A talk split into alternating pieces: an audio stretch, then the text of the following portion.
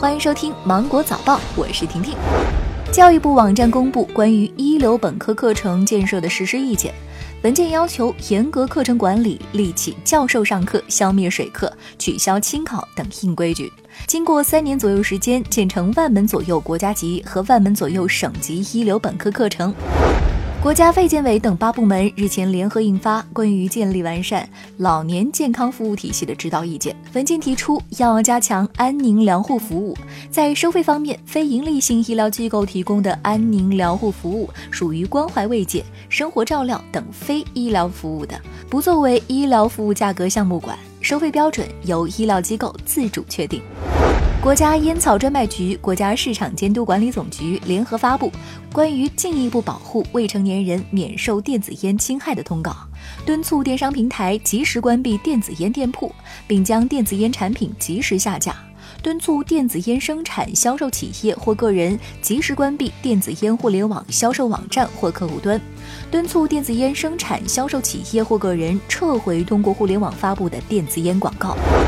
国家发改委数据显示，今年前三季度，我国快递业务收入累计排名前十的城市分别是上海、广州、深圳、北京、杭州、苏州、金华义乌、东莞、成都和武汉，完成快递业务收入二千八百六十二点六二亿元，占全国快递业务总收入的百分之五十四点三。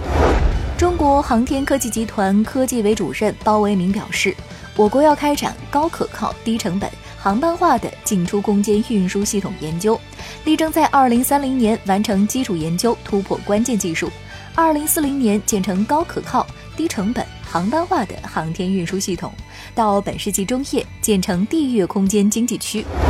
湖北武汉一医学中心向未婚女性提供冻卵业务的消息引发争议。今天，湖北省卫健委发布通告说，未婚女性冻卵未放开，正在对涉事医学中心进行执法检查。北京妇产医院生殖中心教授王树玉表示，目前冻卵技术仅限于在不孕不育患者辅助生殖过程中使用，我国相关规定对未婚女性冻卵严令禁止。